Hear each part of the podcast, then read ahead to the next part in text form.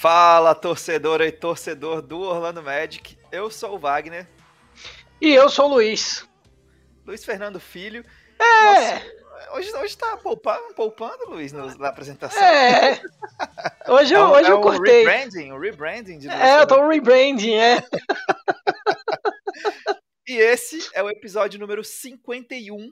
Uma boa, uma excelente ideia do nosso querido Isso. Madcast Brasil.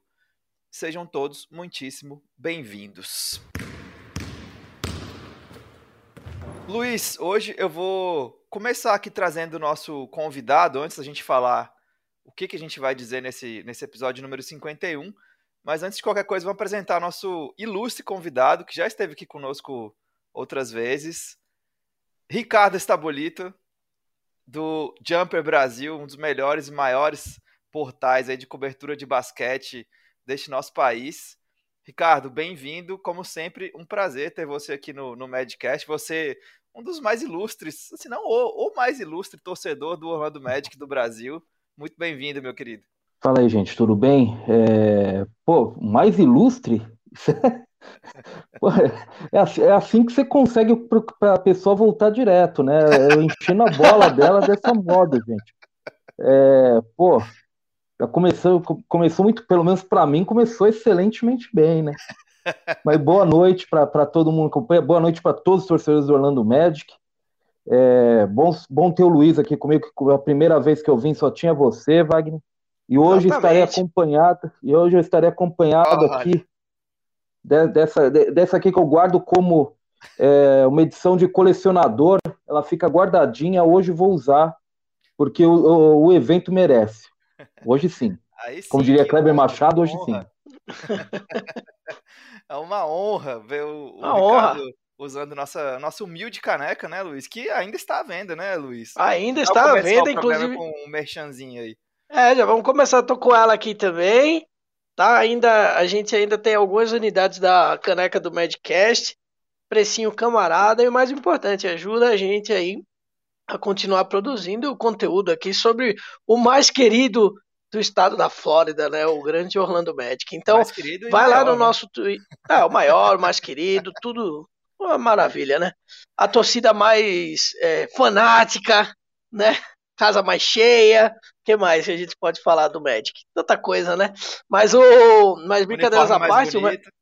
Ah, sim. Uniforme aí, sem dúvida, né, meu amigo? Uniforme a gente é. A gente é gigantesco. Todo ano, para mim, é, está entre os uniformes mais bonitos da NBA. Não tem como mudar. Então, se você se interessar por essa caneca aqui maravilhosa, é só você visitar a gente lá no arroba Madcast Brasil, manda uma mensagem. Hoje mesmo a gente já teve mais uma caneca sendo vendida, vendida né? Então, estamos nas últimas unidades. Então, corre lá, manda um salve pra gente que a gente vai tomar o prazer do mundo de enviar para você esse souvenir aí do Madcast. É isso aí. Agradecer também aqui ao Rico Delator que já está participando aqui. Foi o nosso último convidado para falar de Chat Holmgren e elogiou, ressaltou a, a beleza do, dos convidados, do, dos convida do convidado e a nossa, né, Luiz? Olha só que, ah, que gentil, não é mesmo? Ah, gentil. Rico que é um grande torcedor mentiroso. do Vitória da Bahia, né? Caso ele esteja ouvindo, ele vai me xingar agora. um gentil mentiroso, Rico. Obrigado, meu querido. Galera, vamos começar aqui, vamos, vamos parar de, de gracinha e vamos entrar no assunto do dia, que é Paolo Banqueiro, né? A gente está fazendo uma série de episódios especiais aí no, sobre o draft, o draft que ocorre nessa quinta-feira, às 9 horas, lá no Barclays Center, em Brooklyn, Nova York.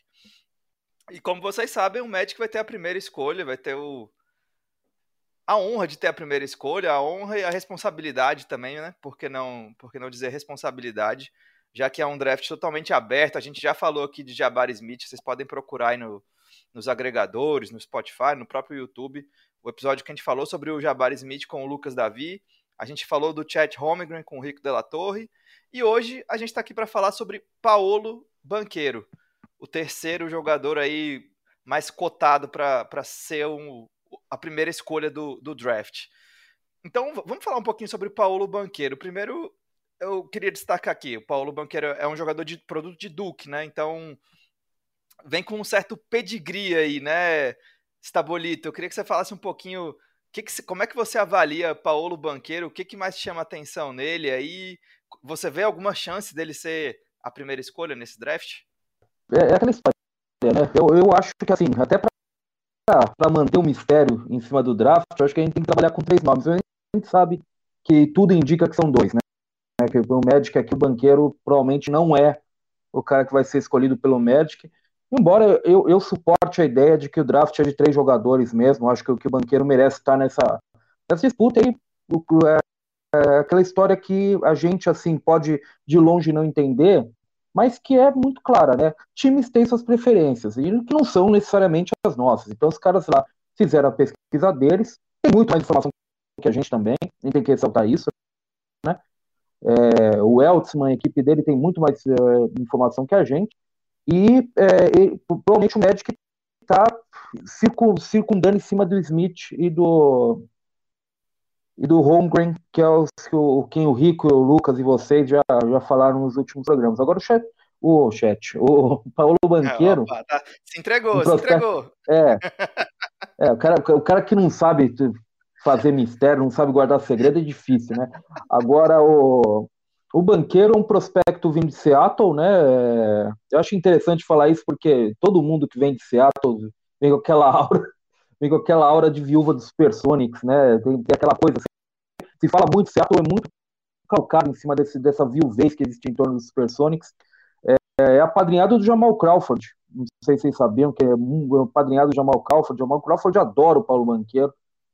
É, e esse, assim, pegando a história aí os dois, é, os dois programas que vieram antes da gente, o Lucas falando do Jabari Smith, que é um prospecto mais obscuro, digamos assim, que ganhou muita projeção. E o Chet Holmgren, que é um cara que a gente já sabe desde 13, 14 anos, a gente já está comentando sobre ele. O banqueiro está mais na turma do Chet, né? Sempre foi um prospecto de elite, é, é, sempre foi observado desde muito cedo, o principal prospecto nesses últimos anos. É, tanto que Duke se envolveu no, no recrutamento dele, né? E, e, ele de fato foi para Duke nesse último ano do Coach K. É, fez uma boa temporada por Duke, né? Obviamente, acho que comprovou os pontos fortes e fracos que eu acho que muita gente esperava dele. E que agora a gente vai, vai detalhar um pouquinho melhor agora mais para frente, né?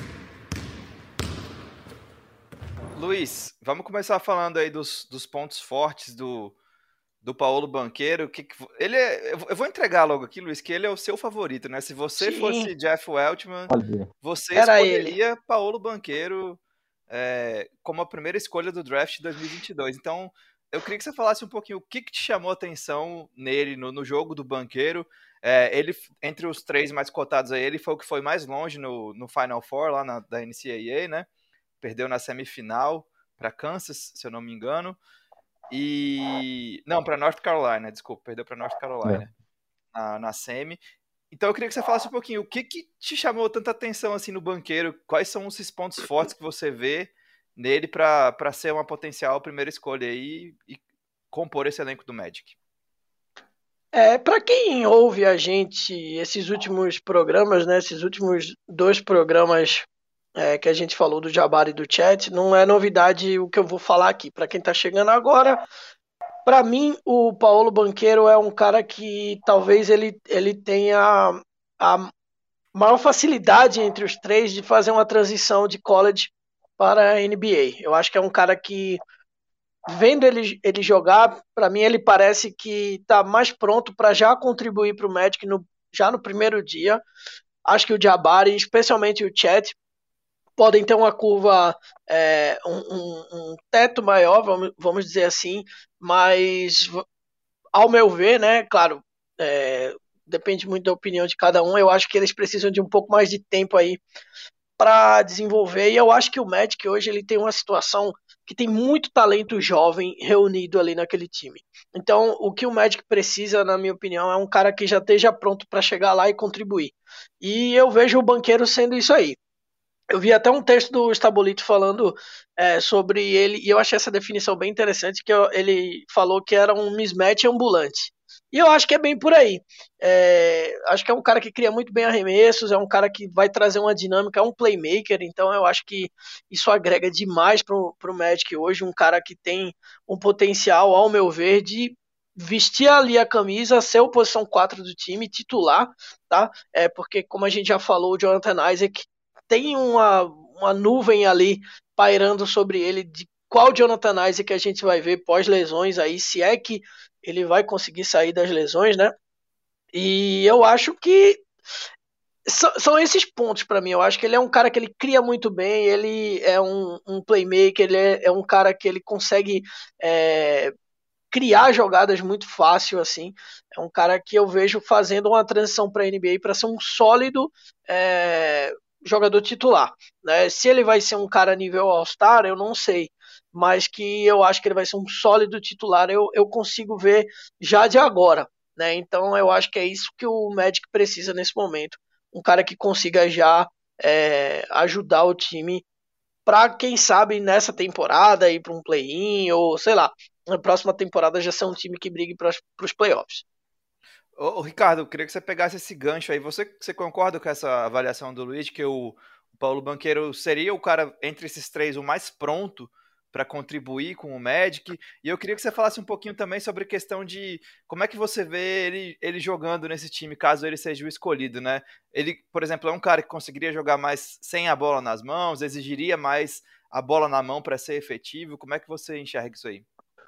É, na verdade, o banqueiro, eu, acho que é, até foi o texto que eu publiquei agora há pouco no, no Jumper, né? Falando, é engraçado como esses três caras, é, basicamente, eles projetam jogar, iniciar na NBA na mesma posição, como a ala pivô. Mas eles são tão diferentes entre si, né? Que mostram como a ideia de posição é meio defasada na NBA, né?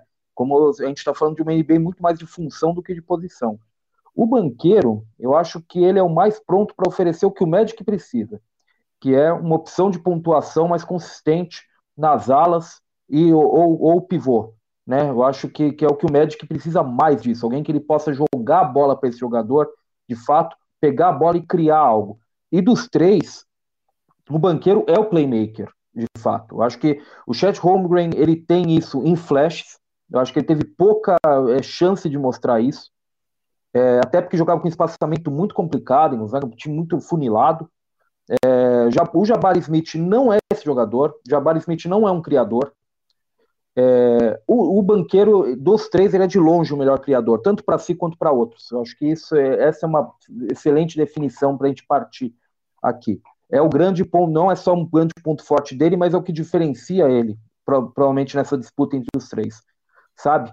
Então, é, eu particularmente acho que o Jabari Smith, por exemplo, ele é exatamente o que a NBA busca hoje que é esse cara versátil para troca de, de posição no perímetro, especialmente, e um arremessador, um espaçador de quadra. Então, acho que ter, em termos de função, ele é o cara que está mais pronto dentro do molde, digamos assim.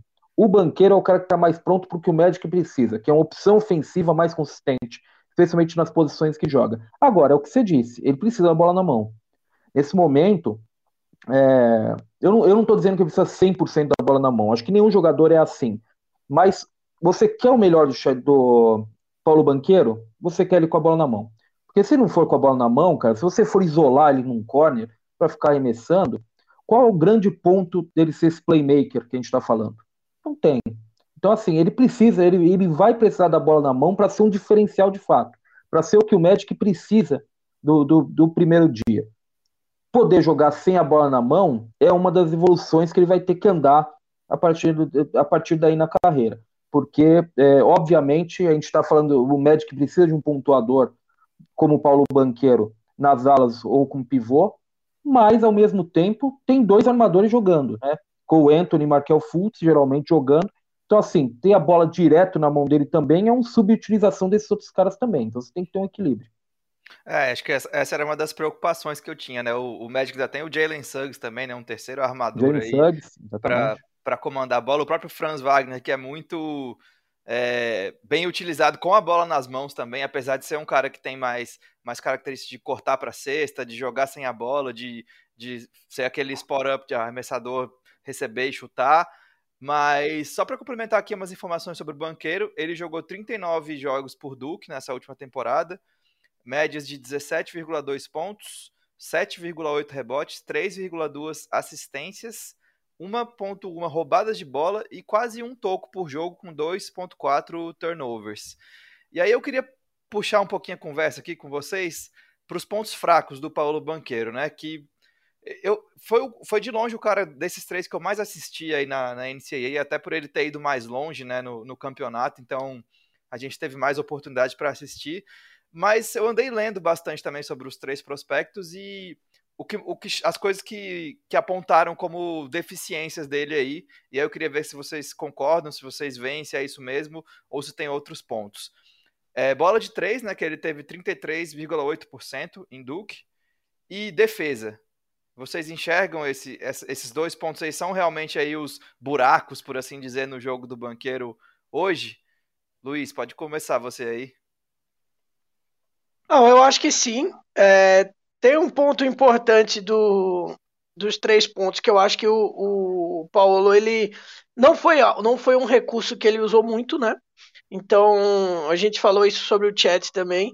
É, nesse quesito o Jabari está bem à frente acho que até dos dois, inclusive, apesar da média do chat ser é, bem melhor aí que a do Paolo, mas é, a, a, média entrega mais, eu acho, né, do que, do que a gente pode esperar nesse quesito.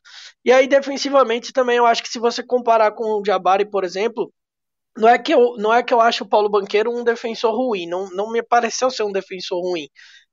Mas do que eu vi era era o Jabari parecia ser um cara que talvez pudesse contribuir mais rápido defensivamente na NBA para o Magic do que o Paulo. Eu acho que a grande questão do Paulo Banqueiro é o que ele pode entregar no lado ofensivo da quadra, né? Realmente, assim, esses lados positivos que a gente falou, dessa de ser um playmaker, de criar jogadas onde às vezes não existem, é, de criar oportunidades para pontuar, que é, uma, que é uma coisa que se você comparar com o Jabari, por exemplo, eu acho que a diferença é bem grande aí entre os dois, exceto, né, como eu falei na, em, em três pontos, que eu acho que o, o, banqueiro talvez ele não, não seja algo que a gente vá ver ele fazer muito na NBA, seja no Magic ou em outro time. Não sei se ele vai conseguir fazer esse, esse salto, pelo menos nos próximos anos, né, nos anos recentes, aí, de ser um cara, de ser uma arma nos três pontos. Acho que não, acho que ele vai ser um cara ali de mid-range mesmo. Só que nesse, nesse quesito aí, eu acho que o banqueiro entrega bem, muito bem, e para mim melhor do que os outros dois aí. Você, o Ricardo, só para para completar aqui o que o Luiz falou, o banqueiro teve aí uma, uma média de 3.3 arremessos por, de 3 por jogo, né, nessa, nessa temporada em Duke. Então, um volume que antigamente seria considerado alto, mas hoje é um volume até baixo né, para os padrões NBA. E ele teve 72,9% de lance livre. Você vê. Primeiro eu queria que você falasse, você vê se esses são os buracos, você vê algum outro buraco no jogo dele, e você vê ele se tornando um arremessador de três é, na média, acima da média aí na NBA? Bem, assim, primeiro eu acho que em linhas gerais esses são os problemas e que meio que recai no problema, num problema maior, que é a questão de o que que Paulo Banqueiro me entrega sem a bola, né? Que que passa exata que é a conjunção desses dois problemas. Ele é um bom arremessador posicionado, né? É, se ele precisar jogar sem a bola, ficar isolado em um canto da quadra, espaçando a quadra, ele é um grande arremessador? Não é. E, e a questão defensiva também, obviamente. É, sobre o arremesso, assim, é, eu, eu, eu, eu, eu confio mais no arremesso de três pontos dele do que a maioria, porque eu, eu acho que simplesmente ele nunca precisou fazer isso. O Paulo Banqueiras foi, sempre foi um prospecto de elite, sempre teve a bola na mão, então o, o jogo dele é esse. Ele jogou a vida inteira dessa forma. Então, assim, é, a partir do momento que se criam novas demandas para o jogador, ele vai começar a treinar. E na NBA você está vendo vários jogadores que não conseguiam lançar uma bola para cima, pivôs duros, que nem Dwayne Dedmon, por exemplo, arremessando de três, cara. Né? Caras que não, que não conseguiam jogar uma bola para cima. Eu adorava o Dwayne Dedmon no médio. Uhum. Mas assim, o homem não, o homem se tirava do garrafão, é, era, um, era um deus nos acuda botar a bola na mão dele fora do garrafão. Então assim, eu acho que nesse sentido, um cara como o Paulo, ele vai começar a ser cobrado como um arremessador especialmente posicionado, espaçando a quadra sem a bola, agora. E, e a, a, potencial de crescimento, acho que a gente vai começar a estudar, a ver esse crescimento, é, particularmente agora. Eu acho que ele sempre teve mais, é, até por uma experiência, ele sempre teve mais é, facilidade para arremessar com a bola na mão, até porque é um jogador de ritmo. Você vê ele criar o próprio arremesso, você vê o trabalho de pés dele, é muito, é muito refinado para alguém de 19 anos. Então, assim, é, eu acho que tudo isso é, contribui para que o ritmo dele seja para arremessar é, primordialmente com a bola na mão, trazendo dois, três dribles, seja segurando a bola, tentando atacar o mismatch. Eu acho que é mais natural para ele do que ele parado a arremessar, né? Ele se sente mais confortável dessa forma. Na questão defensiva, eu também concordo com o Luiz. Eu não acho que ele é um desastre defensivo. O que eu acho é que ele, obviamente, oscila em termos de, de, de esforço, né? É, o que é normal para um jogador que tem o volume ofensivo dele. Né? Jogadores com volume ofensivo alto, eles oscilam defensivamente mesmo. É muito difícil encontrar um jogador que, é, que tem um enorme volume ofensivo, um Jimmy Butler, por exemplo, que tem um enorme volume ofensivo e no outro lado da quadra ainda um tigre, né? né, come o cara se, se, na, na, frente dele, é muito difícil, muito difícil mesmo, especialmente na idade do banqueiro. É... Agora, há, há, certas coisas que o banqueiro, eu acho que é muito claro que ele não vai conseguir fazer. Né? Eu, eu ficaria surpreso se o banqueiro for um defensor como esse NBA tanto pede que vai para o perímetro e troca, sabe, para marcar armador. Eu ficaria muito surpreso se ele se tornasse isso. Eu acho que ele é simplesmente lento lateralmente sabe? Eu acho que a agilidade lateral dele não, não existe. Então é, é muito difícil para ele, vai ser muito difícil para mim ele, ele exercer essa função. Agora, há formas de você minimizar isso. Acho que ele jogando, é, por exemplo, com, com como acontece com alguns times, com outro pivô que proteja o aro, que tenha mais lateralidade, por exemplo, seria uma, ele, você pode sobreviver com ele, digamos assim. Times vão tentar atacar ele, é assim que funciona o NBA, né? isso aí é, é o normal, mas dá para você sobreviver. Eu não acho que ele seja um desastre na defesa. Eu acho que existem algumas coisas que vão ser muito difíceis dele fazer simplesmente, sabe? É, e, e, puxando aqui já para o nosso próximo assunto da pauta, é, é, uma coisa que a gente que se fala muito né, no, no mundo da NBA aí, é, em relação aos, aos prospectos e aos jovens que entram na liga via draft, que é piso e teto, né? é, como o cara já chega e qual que é o mínimo que ele vai render e até onde ele pode chegar. É, e aí eu não, eu não, sei se vocês concordam comigo, mas eu, eu acho que o, o, banqueiro dos três provavelmente é o que tem o chega com o piso mais alto, né? Ele já chega mais pronto para contribuir em diversas áreas do jogo aí. Talvez o Jabari esteja bem próximo dele aí por ser um, um jogador mais two-way que, que defensivamente entregue mais do que ele. Mas como é que vocês enxergam essa questão de, de piso e de até onde o, o, banqueiro pode chegar, até onde ele pode evoluir? O Luiz até falou um pouquinho que não sabe se ele pode ser um All-Star, mas como é que vocês veem essa questão em relação ao jogo dele? Quem começa? O convidado, eu vou né? deixar sempre, sempre eu, ia deixar sempre você, Luiz, eu, eu, eu não tava. Ah, então tá bom. Na minha, na minha primeira participação, você não estava aqui, então eu, eu, eu, eu quero amaciar. Ah, tá bom. É uma estreia. É uma estreia nós dois juntos. Eu quero uma É, é verdade, é verdade. Tem que ver como que... é, é verdade. Tá certo, tá certo. então vamos começar, vou tá ter essa. Tá entrosando. Por vou favor. ver se eu consigo. Vou ver se eu consigo jogar bem aí, vou ver. Vamos ver. Mas o. Eu vi um, eu vi um texto que eu achei bem interessante.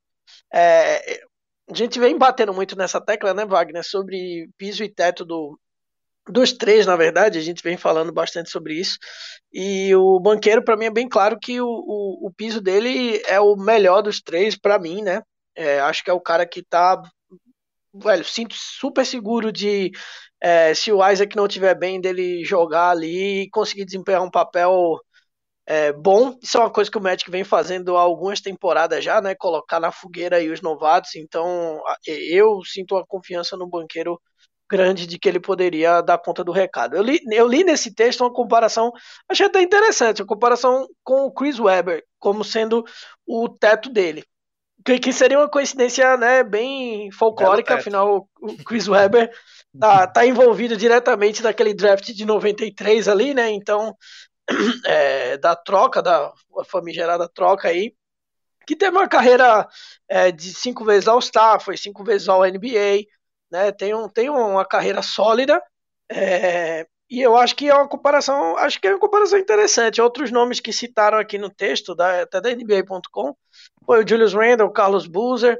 Então, eu, eu, eu acho que o, o banqueiro ele tem um, um, uma projeção interessante para a NBA como um sólido titular, né? Como eu já falei. Consigo ver isso com uma tranquilidade muito, muito grande aí. Se ele, se ele vai ser ou não All-Star, a gente não tem como saber, só chutômetro aqui, mas eu acho que depende muito do time que ele tá. Talvez no Magic ele não consiga ter, vamos dizer assim, um protagonismo, pelo menos é, no começo aí, né? Porque eu acho que o Magic caminha bem para um plano que caiu no colo, que é o Franz Wagner ser esse protagonista do time. Mas talvez em um outro time o banqueiro é, tivesse um destaque um pouco maior. É, ele que, inclusive, eu vi um, um, um, vídeo dele falando que ele é, odeia o, o, Oklahoma City Thunder, né? Então, como um bom nativo de Seattle, ele não é muito chegado lá. Então, não sei se ele vai terminar indo para o OKC, mas talvez em um outro time ele conseguisse é, um protagonismo maior aí. Acho que no Magic ele consegue ser um, um bom contribuidor aí para o time jogar bem, principalmente do lado ofensivo. Ô, ô, Ricardo, antes de passar a bola aí, aproveitar que o Luiz trouxe o nome de Julius Randle. Você acha o Randle uma boa comparação com o banqueiro? Ou, ou o que, que você vê de diferente neles aí? Eu acho que esse é um, esse é um ponto que até foi bom se trazer, Vivani, que eu passar por cima e, eu, e, e é bom falar. Acho que um problema que existe com o banqueiro, para mim, pelo menos, eu olho para a NBA e eu tenho muita dificuldade de ver jogadores como banqueiro. Sabe, jogando, tendo esse. sendo o jogador que a gente imagina, um protagonista, um, né, um, uma primeira opção ofensiva. Acho que o Julius Randle é o mais próximo que existe disso na NBA hoje. Só que Julius Randle, aí eu, eu tenho que dar um. Eu tenho que embicar um pouquinho para análise do nosso colega no Jumper, Lucas Torres, que também dar uma embicada para o Carmelo no início de carreira. Eu acho que eu, em relação, o banqueiro é muito melhor criador em média distância do que o Julius Randle. Eu acho que o Julius Randle é esse caçador de mismatch, um cara que ataca no, no mid post, por exemplo, recebe em média distância, ataca a cesta. É um bom criador de fato, distribui a bola bem, que é um outro ponto muito positivo do banqueiro. São jogadores que são pontuadores, não costumam distribuir a bola com a qualidade que o banqueiro distribui. É, só que ele é melhor criador em meia distância do que o Julius Randle. É, é, é, difícil encontrar esse cara. O Chris Webber. Porra, o Chris Webber foi muito bom, né, cara? Chris Webber, Chris Webber foi um puto jogador. Por isso que é muito difícil. Eu, eu sempre gosto de jogar as comparações para baixo. Então, para mim, é muito difícil. Eu, eu, eu, gosto muito do Chris Webber. Agora, o Chris Webber, você tem certo ponto. Lógico, o Chris Webber era mais explosivo, era mais atlético do que o, o banqueiro, porque o Chris Webber é um monstro, né? Atlético. Mas é, também não está tão longe assim, porque o Chris Webber também é um dos melhores é, elas pivôs passadores da liga enquanto ele jogava, né? Quando isso não era muito uma coisa que se cobrava muito do ala pivô na época do Chris Webber. É, outra, ele, era, ele era à frente do tempo dele, né? É, o Chris Webber era à frente do tempo dele. Ele ia nadar de braçada na NBA atual. Nossa. Não quero parecer aquele cara saudosista que fala, né? O, Pô, cara ia arrebentar hoje, mas enfim, né, é, lembro um pouco em, em Rock Balboa, empresário do Mason Dixon, falando com, com, com alguém numa mesa, né, uma mesa com, com, no restaurante do Rock, eles conversam com o Rock, o cara vai, o rock vai embora e fala, pô, você imagina ele no auge contra o Mason? Não teria a menor chance, não sei o quê. Não quero parecer esse cara super saudosista, mas o Chris Eber seria um monstro hoje mesmo. É, outra comparação que o que até o Caleb, que estava gravando comigo os Flash Brothers, né, sobre draft trouxe, foi o, o, Blake Griffin do Pistons, né, aquele Blake Griffin que foi All-Star, que foi segundo time, segundo ao NBA, né, em uma temporada. Eu acho que aí o, o Blake Griffin já estava menos atlético do que ele foi, bem menos atlético do que ele já foi naquela, naquela passagem. E tem uma coisa que difere muito que é o arremesso de três. Blake Griffin já arremessava de um terço a metade da, do volume ofensivo dele, era a bola de três já no Pistons. Eu não quero que o banqueiro seja esse jogador hoje. Né? A gente não quer que o banqueiro seja isso. A gente quer que o banqueiro seja o jogador que ele é, criando, atacando mismatch, criando em média distância, que eu acho que é muito mais o que ele é. Então, acho que assim, é, não existe comparação perfeita, obviamente, não existe para ninguém, né? Aqui eu tô, tô, chovendo molhado, mas é, eu, eu, eu acho que no que a gente está vendo hoje, o Julius Randle é o mais próximo. O que não é muito bom, se vocês pensarem bem, já que a torcida do Knicks quer matar o Julius Randle, né? Se vocês pensarem bem. É uma relação complicada ali, né? Mas ele jogou muito bem. A, a, a anterior a essa, temporada anterior é. a essa, foi o motor do time que chegou, que, que foi o quarto colocado do leste, né? Então, assim, tá falando de jogador, obviamente, muito talentoso. Ele tem uma coisa que o, que o Julius Randle não tem, né? O Julius Randle, na dúvida, ele vai para a esquerda. O banqueiro é ambidestro. O banqueiro ataca dos dois lados. É. Eu só, só, só uma coisa que eu deixei passar aqui que você falou do, do Andy Dedmon. Eu acho que o, o Dedmon é um exemplo perfeito, assim, do, de como a NBA mudou e esses caras tiveram que se adaptar, né? Eu até fui, fui buscar os números aqui. Ele entrou na NBA em 2013 e 2014, já com 24 anos, não era tão jovem. E aí ele só foi arremessar de 3 na temporada 2017 18. Então, assim, você vê, ele passou de 13 e 14 até 16 17 sem chutar de 3. E a gente, ele jogou no Magic, a gente sabe que não tinha a menor condição. A gente nunca imaginou que o Dwayne Dedmon seria um chutador de 3, né? E aí ele, ele foi jogar em Atlanta, e começou a chutar já duas bolas de três por jogo com 35% de aproveitamento ali no, no, no, na linha média da liga, né, nos 35, 36%. Então, é, só achei interessante essa, essa pontuada que você deu aí. Pode falar, Ricardo. É, o, o Blake Griffin, até eu abri, sabendo que eu ia precisar disso, eu abri aqui, eu tô com a página dele aberta aqui de estatística carreira. 2015, 16, ele tenta meia bola por três por jogo. 17, 18, ele tá tentando quase seis. Então, assim, é, pra você ter uma ideia da diferença, de como mudou também, né? E esse do Pistons era um cara que arremessava de. Assim, teve temporada que ele chutou um terço, mas teve temporada de 17,9 ele chutou de 7. Então, uhum. assim, já era, já era para 40% de bola de três no volume ofensivo dele. Eu não quero que o banqueiro seja esse jogador, pelo menos hoje. Hoje a gente sabe que ele não é esse jogador. Se ele jogar dessa forma, é porque não, não, come, não começou do jeito que a gente está esperando. Né? Acho que é um processo também, né? Não, é, não pode querer entrar e já mudar o jogo logo claro. na primeira temporada. Acho que tem que. Se, é, é o que a gente sempre, que sempre falam dos novatos, né? Se acostumar à velocidade do jogo, jogo. É, o espaçamento da NBA, que é totalmente diferente do, do college. Enfim, não dá para querer Pô. ser o jogador que você quer ser no, no auge da carreira não. logo na primeira temporada, né? E, e a se dizer, o espaçamento é um negócio que é uma dádiva para 99% dos prospectos. Você assiste o basquete universitário, pô, o que alguns desses jogadores têm que enfrentar, os caras batem garrafão com quatro gigantes lá, quatro, né? Cara esperando, é muito afunilado o jogo na NBA. Você ser Paulo Banqueiro na NBA vai ser muito mais fácil do que ser no universitário, se der tudo certo, porque realmente o espaço que ele vai ter para receber a bola, decidir para onde atacar, para que lado atacar, nossa, nem se compara, né? É, agora eu queria falar um pouquinho sobre sobre o encaixe do, do banqueiro no Magic. Vamos, vamos imaginar aqui que o Magic selecionou o Paulo Banqueiro com a primeira escolha. Como é que, ô Luiz, como é que você enxerga o banqueiro se encaixando nesse time? É, digamos que o Jonathan Isaac está saudável, tá? Vamos fazer esse exercício aqui de mentira, porque a gente nunca sabe se ele vai estar tá saudável. Mas vamos imaginar que ele esteja saudável para começar a temporada. Como vocês escalariam o Magic com o Paulo Banqueiro no elenco? Luiz, começa aí. O que, que você faria? Toma essa bomba aí. Tava tentando aqui desbloque... desmutar o meu microfone, batalhando muito. Então, sobre encaixe, eu, o primeiro ponto que eu enxergo do, do banqueiro é que ele chegaria para ser um é complicado falar isso nessa temporada, assim, por ser a primeira temporada dele, mas eu, eu consigo pensar dele sendo uma quarta opção, um, um, um, quarto cara ali em termos de pontos no time, por ser a primeira temporada dele. Então, de média de pontos, eu acho que a gente ia ver o Franz lá em primeiro, a gente ia ver um pouco do Wendell Carter Jr. também aí. É, da temporada passada foi o Conlento, então acho que essa temporada também eu vejo ele, eu vejo ele por ali, entendeu? É, sendo um dos principais caras para eventualmente ele ficar ali no top 3 constantemente de pontuadores e de tentativas de, de, de chutes, né? Então, assim, ele é um cara que ele é, teve uma média no college é, de foram 9.8, né, por jogo.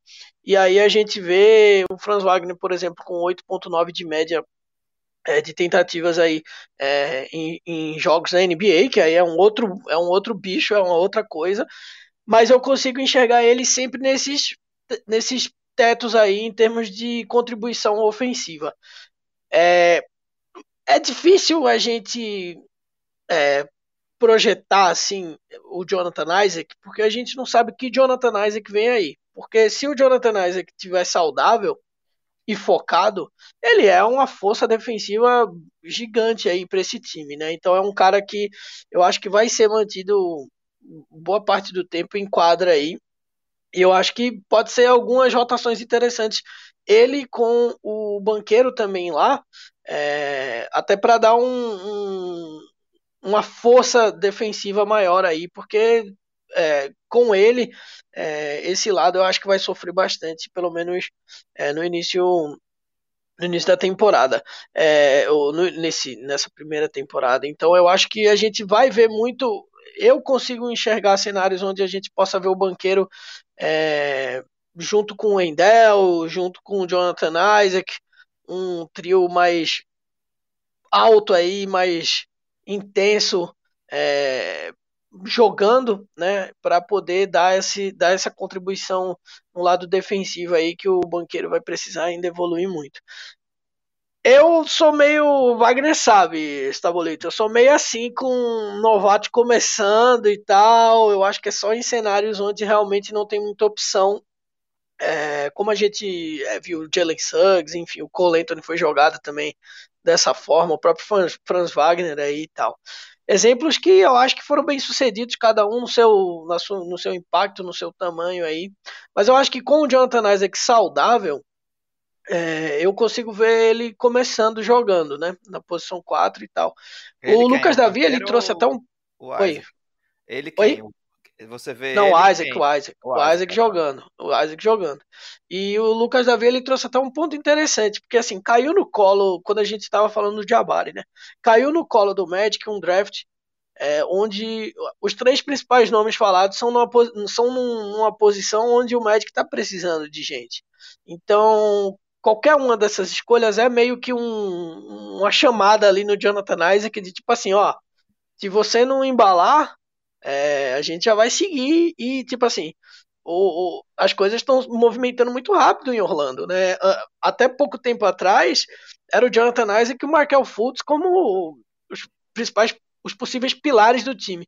Hoje a gente já enxerga o Colento e o Franz Wagner, então assim, tudo pode mudar muito rápido, né? Então eu acho que é, independente de Jonathan Isaac começar, que isso é muito também é, não é, começar é uma coisa meio folclórica aí na NBA, e no fundo, no fundo, a gente sabe que é tempo de quadra, né? A gente estava falando sobre isso outro dia.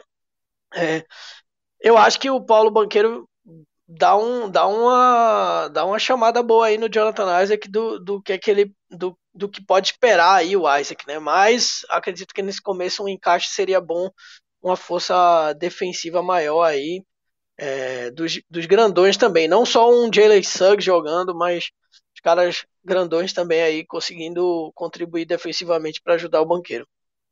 Eu, antes de passar essa bomba aí, Ricardo, vou, quero colocar um temperinho aqui, ó. É, porque não é comum a gente ver uma primeira escolha de draft que vem, que chega na liga já com toda uma expectativa diferente, chega com uma, uma responsabilidade, entre aspas, por assim dizer, você, você acha que isso é um peso também, é, para responder essa pergunta, o, o, banqueiro ou o Jabari ou o chat chegarem como, com esse peso de primeira escolha? Você acha que isso interfere também, por exemplo, na decisão do, do Jamal Mose na hora de escalar quem vai começar jogando, de quem vai ter mais minutos? Como é que você vê isso aí? Eu, eu, eu acho que impacta. Eu acho que assim, primeira escolha de draft muito difícil a gente ver como reserva. O, o próprio treinador ele já sabe que está chegando um titular uma grande, lógico, todo caso é um caso, né, obviamente, mas assim, em linhas gerais, quando você seleciona a primeira posição, você seleciona um titular. É, e aí eu não estou falando que é um titular porque ele é o melhor da posição. Eu estou falando que é um titular porque o talento exige que você coloque ele para jogar. Se você tem a primeira escolha, você não é um time competitivo, provavelmente, então você coloca o cara lá porque ele é uma aposta e você tem que fazer acontecer. É, eu acho que escolhas de topo de draft, top 3, por exemplo, é, eu acho que tem muito pouco a ver com, com merecimento, necessariamente, ser titular ou não. É basicamente um projeto. Você coloca em quadra porque precisa colocar em quadra. E aí é como o Luiz falou, né? A banda metrô diria que no balanço das horas tudo pode mudar, né? Então, é, né? então o Jonathan Isaac, por exemplo, Jonathan Isaac e Markel Fultz na mesma off-season, Magic gastou 150 milhões para estender o contrato dos dois, somados, né? E um ano e meio depois a gente não tá falando, a gente quase não fala dos dois, né? A gente, Markel Fultz a gente fala um pouquinho mais porque voltou agora, obviamente, mas Jonathan Isaac é um jogador que Magic, o, o Jonathan Isaac hoje é um problema para o Magic, porque assim, é, ou você tira alguma coisa dele, ou você troca, mas trocar é meio que fora de realidade, porque você vai trocar na baixa extrema ele, você não vai conseguir, sabe? O cara é uma ex-escolha top 5 de draft, né? Você vai trocar ele por nada hoje, quase. Então, assim, é muito difícil. Muito difícil a, posição do Magic com o Jonathan Isaac. O Jonathan Isaac é o tipo de jogador que pode jogar com, com o banqueiro, pode ajudar o banqueiro. Né? Defensor versátil, vai cobrir muito o banqueiro, possivelmente. É... Agora, você tem um outro problema, né? O Magic vai ter que andar na contramão da NBA se for escalar banqueiro. O Carter que tem que jogar, o Wendell Carter é. Eu, eu particularmente amo o Wendell Carter, acho que é um jogador que, que na, nas entrelinhas ele, ele faz, além de ser um de produzir, obviamente, o que todo mundo vê, acho que nas entrelinhas o jogador esforçado, ele, ele, ele tem o. Ele, tem, ele apresenta em quadro o que a gente quer ver, não só em termos de produção, mas em termos de postura também, o que a gente quer ver. Fico puto da vida com ele jogar pouco, geralmente jogar 28, 27 minutos, fico puto. Quero ver ele mais em quadro. Mas assim, é jogar muito na contramão. Pode falar, Luiz, desculpa.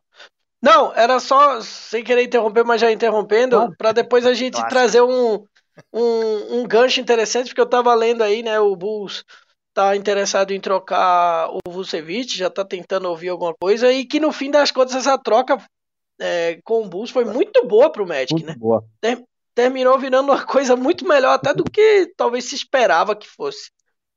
A extensão que ele assinou com o Wendell Carter, por exemplo, é uma coisa né? É um, numa NBA, jogadores, agentes estão assaltando os times.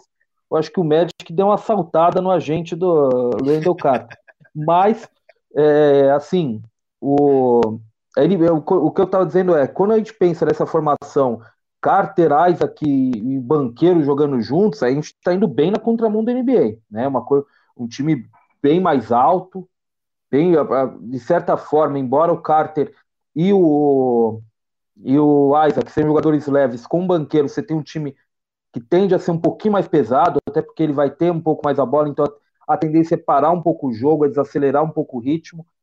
É, então, assim, é, eu, eu não sei se há encaixe ideal aí, mas é aquela história. Assim, o Magic tem o Magic tem necessidade na posição, mas ao mesmo tempo tem uma rotação de bigs em geral inchada, né?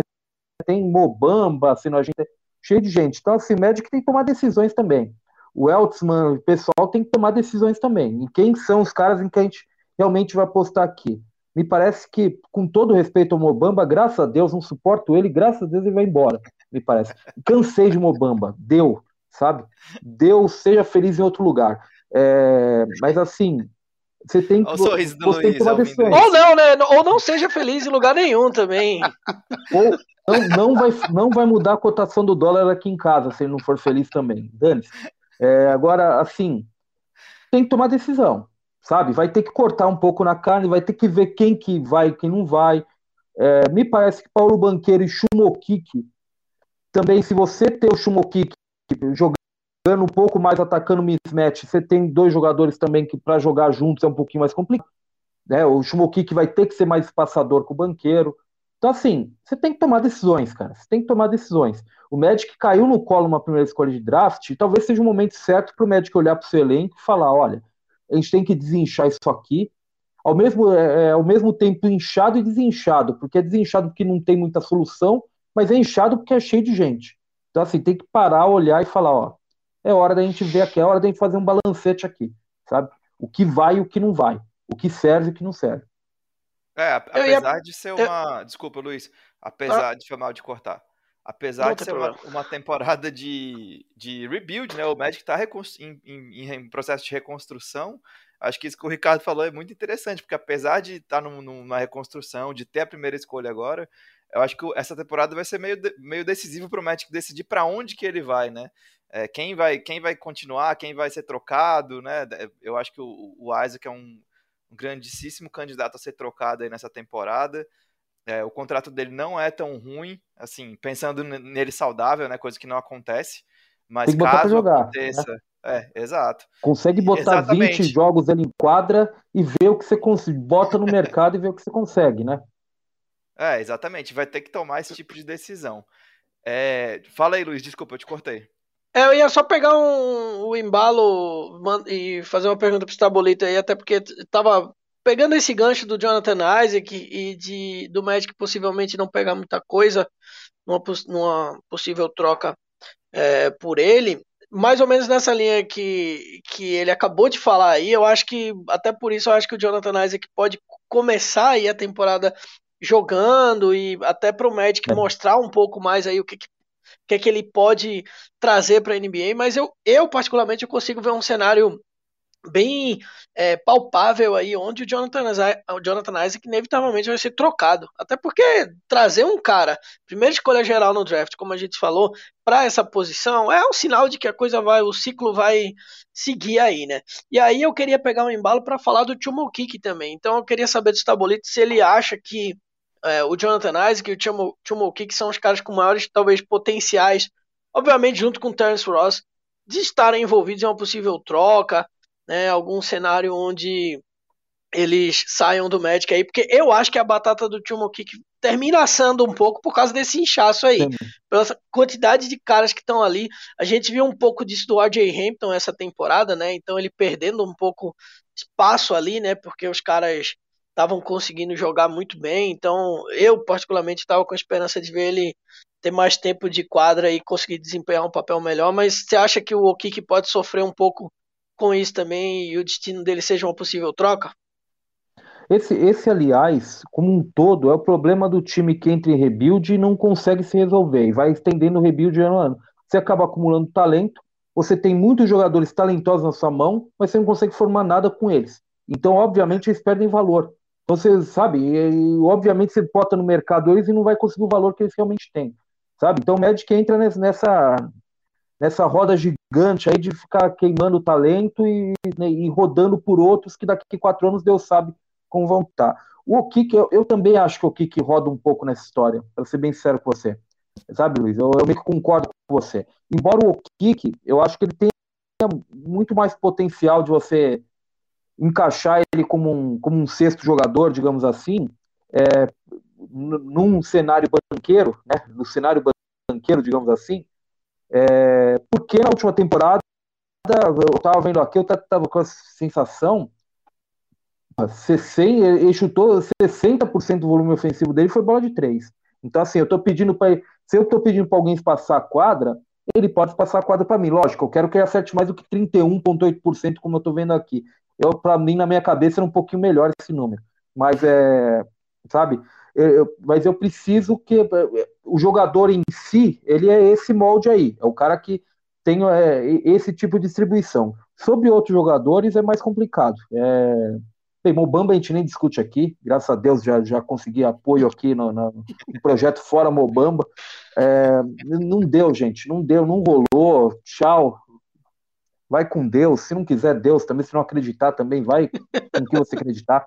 E e você vai para outros lados também, sabe? Cê, como eu disse, o Kiki, o, o, Jonathan Isaac, que infelizmente, como o Luiz falou, eu acho que assim, quanto mais você pensa, mais você percebe que, mesmo com o valor baixo, sabe? Mesmo numa baixa extrema, você, você tem que fazer alguma, você tem que movimentar de alguma forma essa peça. E, e assim, talvez esse seja o momento de você fazer isso, porque esse é um draft que o valor percebido das escolhas é baixo, Então, talvez você consiga converter ele ainda em uma escolha de primeira rodada num draft como esse. É, em alguém que acredite ele, nele. Porque o valor percebido dessa escolha de primeira rodada, nesse draft especificamente, está baixo. Você vê é, pessoal falando a partir da.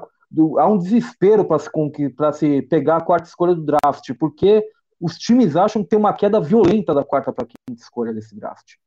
Sabe? Então você tem uma lista de times tentando especificamente trocar com o Kings, porque o Kings tem a quarta escolha e a, a linha de corte. Então talvez seja o momento de você conseguir fazer alguma coisa com o Isaac, com alguém que acredite no Isaac, né?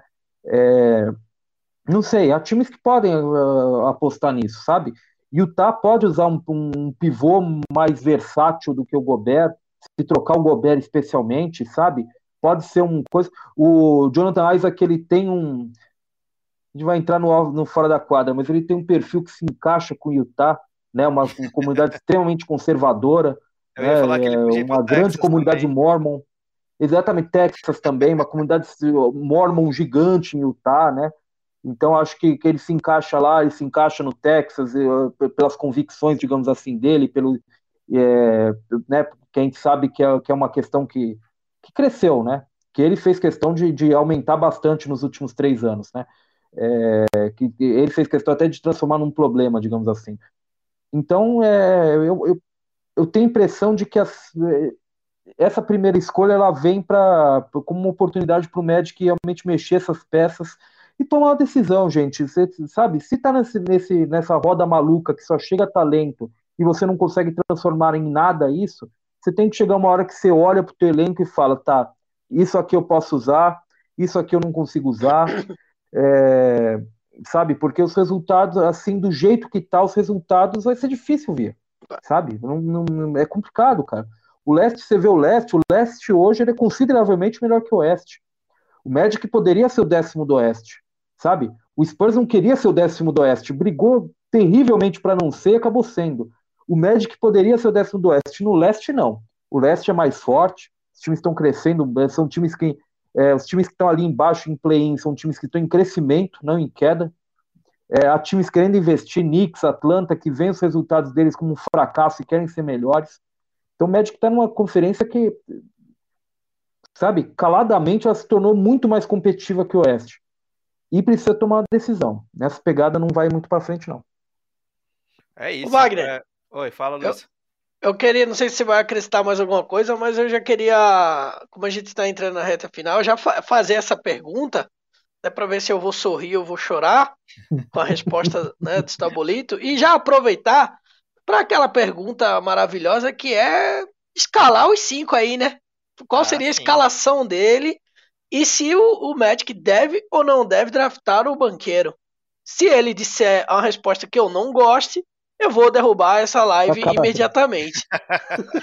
Vai ter, vai ter um momento produção, né? Corte o microfone. Corte Exatamente. o microfone. né? A lá, a lá João Kleber, Cristina Rocha, é. nesse nível aí. Corta o microfone. Produção, produção, para, corta para, o microfone. Para, para, para. Para, para, para. Eu, eu, eu falei, pra, eu falei, eu, eu, eu vou deixar o inclusive seu, Luiz, primeiro, por favor. Ah, não, inclusive, é só um gancho rápido. inclusive, então. tive a honra de falar com o João Kleber pessoalmente e perguntaram, perguntaram se o programa dele era verdadeiro ou era tudo mentira. Ele jurou que era verdade. Eu não acredito, né? Mas a vida segue. Pra cima de eu, mim, João Kleber. Eu, eu, eu sou uma das viúvas do teste de fidelidade. Eu acho que a TV nunca alcançou um nível tão alto quanto no teste de fidelidade. Acho que o Brasil, o, o, a TV ela alcançou aquele auge e depois só declinou em, a partir daquele momento. Sim. É, sou, eu, eu, acredito piamente que tudo é verdade. Meu mundo, meu mundo cairia se fosse. é, bem, bem, boa divagação, mas eu acho que eu estou devendo uma resposta agora, uma resposta um pouco mais mais sério. É, eu, estava falando para vocês antes da gravação. Eu acho que, sinceramente, entre dois caras eu não vejo muita escolha errada. Chet Holmgren e Paulo Banqueiro. Paulo Banqueiro é um cara que me ganhou ao longo do tempo. Vocês acabaram me convidando, eu acho que vocês convidaram o cara certo, porque eu era um cara que não confiava muito no banqueiro, e meio que nessas últimas duas semanas, sabe, analisando, dando uma olhada sério, sabe, percebendo, por exemplo, fazendo aquele artigo e percebendo qual, buscando qual é a diferença entre eles. A gente percebe que assim o, o Jabari Smith ele tem um arremesso que é o recurso ofensivo provavelmente mais pedido na NBA hoje. Acho que todo mundo quer espaçador de quadra, quer espaçar a quadra, quer abrir espaço para o seu astro jogar, mas só, só tem uma coisa que é comparável a isso: é criação. Você tem que ter múltiplos criadores na NBA em quadra hoje. Time não sobrevive com só um cara com a bola podendo criar e os outros simplesmente abertos. O Mavericks acho que chegou ao extremo absoluto disso nessa temporada, sabe? Com, com o Doncic tinha um monte de gente em torno. É, eu acho que é o extremo absoluto. Eu acho que chegou assim muito mais longe do que poderia com, com um nível de ação tão baixo que ele tem, que é basicamente o Luka Doncic. É, ele exige mais criadores. E por isso o banqueiro é, ele é valioso é mais valioso, acho que é, inclusive, do que muita gente que está teorizando demais. A gente que encontrar muito problema no, no, banqueiro. Eu acho que você tem que avaliar o lado positivo dele também. O Jabari é meu terceiro.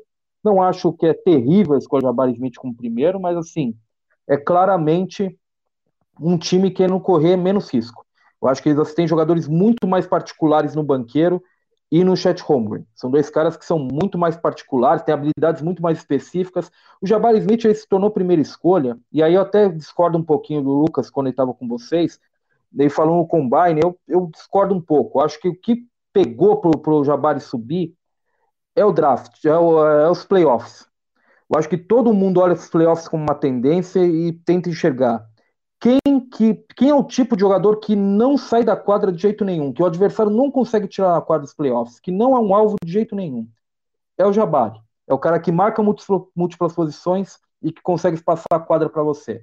E, e por isso eu acho que a impressão geral é que ele é uma, história, uma escolha mais segura. E o Orlando também, se pensar bem, errando, errando, errando, tem que, uma hora tem que, eu, eu até pensando na cabeça dos caras, com o emprego que eles têm, que tem que proteger o emprego também de vez em quando, fala, pô, a gente podia correr um pouquinho menos de risco aqui, né? A gente deu tanta sorte, vamos correr, vamos minimizar um pouco a linha de risco. Eu acho que isso que significa um pouco o Jabari. É, não acho terrível, mas para mim, um A e um B, chat e banqueiro. Vai avaliar a nossa escolha no, no mock do Jumper Brasil ou não? Pô, eu, eu, eu, é, não, eu, não, eu, não, eu não condeno, porque eu sei o, o processo de, de escolha Sim. dela qual foi. Então eu não condeno, cara. Não condeno. É, eu sei que. Era isso ou sair na mão. Quem, quem ganhasse na tapa era a escolha. Aí a gente preferiu ir no meio do caminho. Exatamente. E se for pra sair na mão, você vai no programa João Kleber, que é. traz muito mais entretenimento para a família brasileira, né, cara? E, e assim, e eu, eu, eu entendo, então é assim, eu entendo a escolha do Jabari, mas sinceramente, se eu tivesse lá, eu estaria em dúvida ainda de Chet Banqueiro, embora eu estaria um pouquinho mais inclinado para o Chet Holmgren, eu acho que ele é o cara mais diferente, digamos assim, não diferente em termos de, de talento especial, mas diferente em termos de características. É um cara que ele é o unicórnio mais completo que a gente viu. Eu odeio o termo unicórnio, mas dentro dos unicórnios, ele é o mais é o unicórnio mais completo que já se viu no draft. Né? É, é, difícil encontrar lacunas muito claras no jogo dele. Ele é muito a bom. Gente, a gente tá já com quase uma hora de sequestro aqui com o Estabolito, mas eu, eu, quero, eu quero emendar mais uma, Pô, mais eu, uma perguntinha aqui. Pelo Magic, pelo Magic, vambora, cara. Pelo Magic, pô. Olha aí, tô vindo maravilha. aqui uma vez, uma vez tão periódica a minha presença aqui, pô, eu, eu, eu fico aqui com o maior prazer, eu quero. Ó, você aqui. vai voltar mais vezes, viu? Já é, tem que voltar, pô. Ameaça, hein? eu, queria, eu, queria, perguntar um negócio aqui, já, já que a gente puxou esse papo aqui. Vocês ficariam decepcionados é, se o Magic selecionasse o Jabari? Porque a gente tá, nós três aqui, a gente tá, tá fech, digamos assim, fechados com ou o Chat ou o Banqueiro, né? Acho que são os, os nossos favoritos aí. É, o meu, o meu segundo favorito eu acho que é o, o Jabari ainda. Eu, eu queria o Chat, mas acho que o meu segundo é o Jabari. Mas vocês ficariam decepcionados se o Jabari fosse o escolhido quinta-feira? Eu, eu, sinceramente, eu não ficaria decepcionado com nenhuma das três escolhas. Eu entenderia é, bastante. E, diferente de outros anos do passado, eu tenho um pouco mais de confiança no processo do front office do Magic, né? Então é, eu iria acreditar que estavam pensando o que estavam pensando ali estava é, bem tava bem claro para eles o porquê da determinada escolha. Mas assim, o Jabari ele orbita em alguns momentos entre, entre o número 2 e o número 3 para mim. É, o, o, o hum. banqueiro, para mim, desde o começo do processo de análise de draft, para mim ele segue sendo o número um. Eu acho que é o cara que eu mais gostei de ver. É, e aí o Jabari tem momentos que eu acho que o Chat, pelo potencial que o Chat pode ter também, mas não ficaria chateado com nenhum dos três, não. Também. Eu não, eu, eu não ficaria, porque eu acho que eu, eu entendo. Eu, eu, eu, entendo qual é a razão por trás dos três. Eu não acho que, como eu disse para vocês, eu não acho que é um desastre escolher nenhum dos três. Eu acho que, assim, você não está cometendo um erro absurdo. Não é como se com a segunda escolha você estivesse pegando um Rashim Tabit da vida, né? É, não é assim. É, Jabari ele também ele atende uma, uma, necessidades muito específicas do Magic também, então é muito claro você pegar o Jabari e colocar em quadra, é muito claro que ele vai jogar, que ele vai te entregar coisas que o Magic precisa. É, eu, eu só não tô. Eu, eu, ele só é meu terceiro. entre nessa disputa muito, muito pesada entre três, ele é o meu terceiro. Eu até, até pegando um pouquinho, até o que vocês falaram com o Lucas, é, eu, eu gosto da comparação com a Chad Lewis, porque é uma comparação diferente. Você não vê todo mundo, gente, sendo comparado com o Chad Lewis. Tipo, tem caras que todo draft tem três comparados. Todo mundo compara com o mesmo cara. Eu acho que o Rashad Lewis é uma comparação diferente. Eu acho que ele não cria, eu, eu não vejo o potencial de criação como com o Rashad Lewis. O Rashad Lewis, ele tinha essa, esse arremesso altíssimo, como o Jabari tem, né, uma mecânica alta de arremesso para contestar homens eu precisaria ter três braços do meu para contestar ele. E mas o, o Chad Lewis era melhor criador. Porque, né, o Chad Lewis, a gente, a gente não lembra muito, mas antes de chegar no Magic, especialmente, quando ele era usado mais como espaçador, mas em Seattle ele, ele era um quase Crack. criador primário de arremesso, arremesso para Seattle em, em média distância. É um cara, ele era um excelente criador. Eu acho que o Jabari ele não tem esse potencial. O Jabari, o Lucas falou e vocês que o Jabari ele tem um problema com a mão esquerda, ele bate muito para a direita. Eu aponto outro problema. Para mim, o centro de gravidade dele é muito alto. Ele bate bola alto demais. Eu, eu acho que o, o, controle de bola dele é inseguro, porque a bola alto demais. Eu diria para vocês. Mas você acha que isso, isso, são coisas, por exemplo, corrigíveis? Não, ou... É, corrigíveis são, mas eu acho também que, eu, como eu até escrevi no Jumper, eu acho também que isso não é um, um problema gigantesco também, porque assim, os bons times da NBA não querem que não vão pegar Jabari Smith para entregar a bola na mão dele e ele criar arremesso. Os bons times da NBA querem mover a bola rápido, né? Querem passar com a qualidade e que é de fato o que o Jabari te traz de melhor. Então acho que assim não, não né? é, é, é, você entende? Assim, se você for pensar nos All-Stars da NBA hoje, claro, a maior parte deles cria o próprio arremesso, são criadores naturais, mas assim, a gente já teve Kyle Korver for All-Star, por exemplo. Então, assim, obviamente você tem um caminho muito claro para esse tipo de jogador. E o Jabari Smith nem se compara em termos de talento ao Kyle Korver, né? Ele era muito mais talentoso que o Kyle Korver. É, eu acho que eu tava falando, eu tava falando no grupo que a gente participa do Magic, né? É, tava falando que para mim, na minha opinião, o, o melhor encaixe desses três no que o Magic precisa hoje é o Jabari.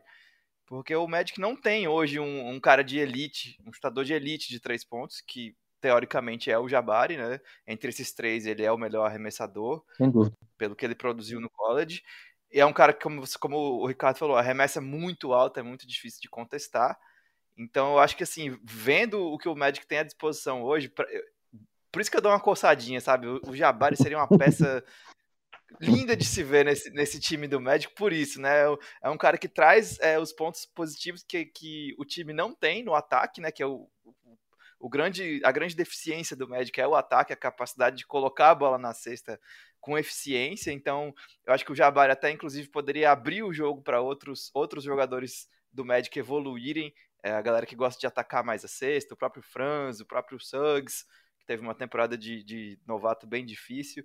Então, eu tenho essa pulguinha, assim, porque eu acho que o encaixe do Jabari é tão legal com esse elenco do Magic que, que me dá essa dúvida. Mas no, no fim das contas eu queria ver o chat mesmo.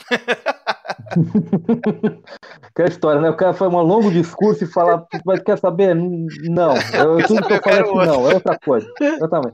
o que, que eu vi outro dia? Foi alguém falando quanto o Fluminense estava sem técnico. Pô, o, o Fernando Diniz fez um belo trabalho na primeira passagem pelo Fluminense. Eu acho que com esse elenco ele teria muito mais peças para jogar, mas eu não queria. Eu não queria de jeito nenhum. É bem essa linha.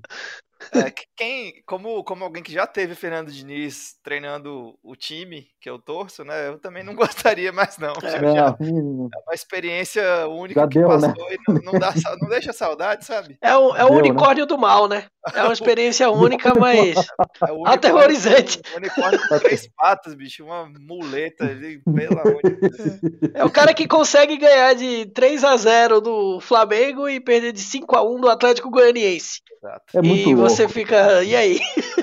É, não, não faz bem pro, pro torcedor, sabe? O, o coração é, é, muita emoção, bicho. Mas você tá bem, Wagner? Você tá bem ou não? Eu não quero falar sobre isso. Né? hoje não. Hoje não. não hoje não. Tô, tô machucado ainda, tô machucado. Bom, galera, muito obrigado aí. Primeiro eu queria agradecer é, quem está acompanhando ao vivo aqui no YouTube. É, a gente começou essa, essa brincadeira de, de transmitir o, a gravação do podcast ao vivo, então é uma oportunidade de ver nossas carinhas aqui falando sobre o Magic, reagindo. Então, valeu, obrigado a quem acompanhou. Já mais de uma hora, uma hora e seis de programa já, então, brigadão. É, quem quiser assistir a gravação tá lá no YouTube, Madcast Brasil. Tem um, um outro Madcast Brasil que é de Magic, o jogo de cartas, mas Ei, você vai ver o nosso eu... logo não tem erro. É isso, cara. É isso. é sobre é isso, isso, né? É sobre isso. Mas não tem erro, nosso, a gente está lá com canais no YouTube, então quem puder é, se inscreve lá para acompanhar a gente por lá também.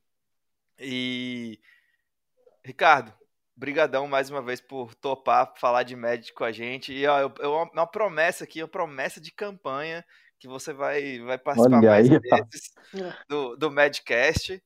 Vamos te chamar tempo com de eleição. É, promessa de campanha em tempo de eleição. E aqui não tem estelionato eleitoral, não. Pronto. É isso.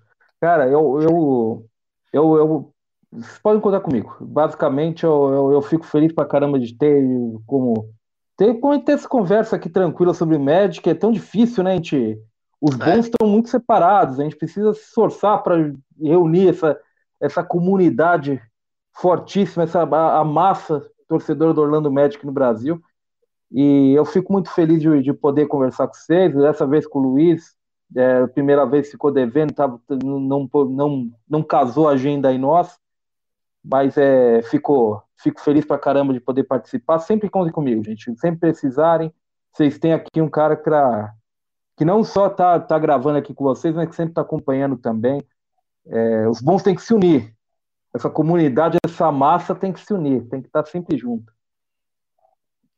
É isso, é isso. Obrigadão, cara. Obrigado de coração em participar com a gente. Luiz, qual que é a sua mensagem final aí do, do nosso episódio 51? Que que, de, Deixe-nos uma pílula de sabedoria Filho, Tipo o He-Man, tipo o He-Man no final do... não, não vou... Não, Depois a gente vai procurar onde está o corpo também, né? É, não tenho nenhum momento de sabedoria não, mas é só agradecer ao Stabulito pela, pela participação. É, é um privilégio conversar com ele e com todo mundo que a gente chamou aí para participar desses programas sobre o draft. Foi um, foram três programas maravilhosos, assim, de muito conteúdo. É como eu falei né, no, no programa passado, esse isso que a gente está gravando não, não, é nem só para a torcida do Magic, é pô, o cara que torce para outro time e, e, a equipe selecionou o Chat, o Jabari, o Paulo Banqueiro, vai poder assistir esse programa, vai poder conhecer um pouco mais sobre o jogador e é, fico muito feliz de estar tá aqui participando e falando com a galera que, porra, sou fã demais do Tabolito, o próprio Wagner que me cortejou para estar tá aqui no Madcast, veja só. E, porra, é maravilhoso aqui falar do Magic. É sempre uma alegria, né? O Magic é aquela coisa gostosa que é amor, né? Não tem jeito. Você fica emputecido, mas não, não deixa de ver o jogo, né? Menos do que o futebol. O coração foi mais é, alto. Muito menos. É, isso é verdade. Bom, galera, é isso então. O episódio número 51 vai ficando por aqui. Ó, eu já, já vou fazer outra promessa aqui, que semana que vem. Semana que vem não, né, Luiz? A gente tem que gravar essa semana, né? Porque. É. Acho que provavelmente na sexta, né? Ah, pô, tem que ser. Ou na própria. É, quinta não vai dar, mas sexta, ou talvez no sábado, enfim. Vamos gravar outro podcast para falar sobre, de fato, quem foi escolhido, né? O draft vai ser nessa quinta-feira, agora, dia 23, a partir das 9 horas da noite. A gente então... podia fazer uma mesa redonda estilo, estilo Milton Neves, hein? Olha aí, rapaz. Juntar, juntar uma nata aqui. Isso é entretenimento. Por entretenimento. Foco só no base e vamos embora. É, olha, até, aí, olha aí, você para uma possibilidade. Até porque o Magic tem tem essas duas escolhas da rodada, cara. Eu acho que o Magic tem muitas tem, tem, tem muitas possibilidades com essas duas escolhas. Times preferem selecionar na 32 do que na 28 por causa de contrato garantido, tudo. Então, se Sim. o Magic quiser subir para o fim da primeira rodada, é fácil. Não, não é difícil. Então, assim, tem, tem possibilidades aí. O Magic tem, tem caminhos aí para fazer um draft interessante, viu? Mais interessante do que ele está imaginando.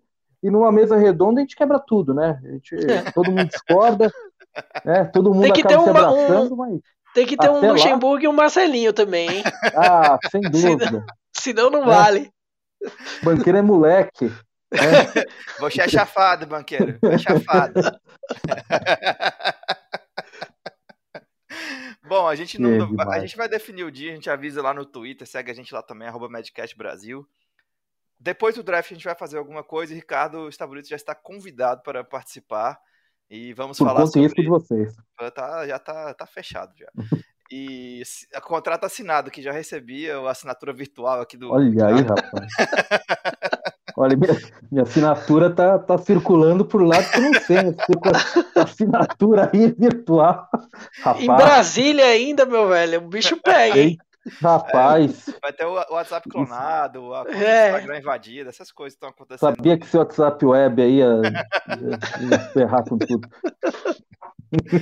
Bom, a gente vai, vai fazer um programa para falar sobre o quem foi de fato escolhido, quem for de fato escolhido na quinta-feira. E é isso, programa 51, episódio número 51 do Madcast Brasil vai ficando por aqui. Um grande abraço a todo mundo que ouviu até aqui, mais de uma hora e doze de programa, então vocês são guerreiros, muito obrigado. Um beijo, Go Magic e até a próxima.